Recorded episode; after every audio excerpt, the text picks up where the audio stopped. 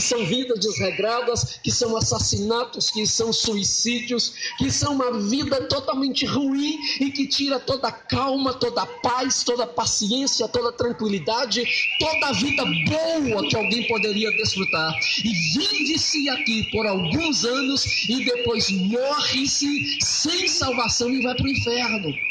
Então você precisa de aproveitar essa ocasião quando?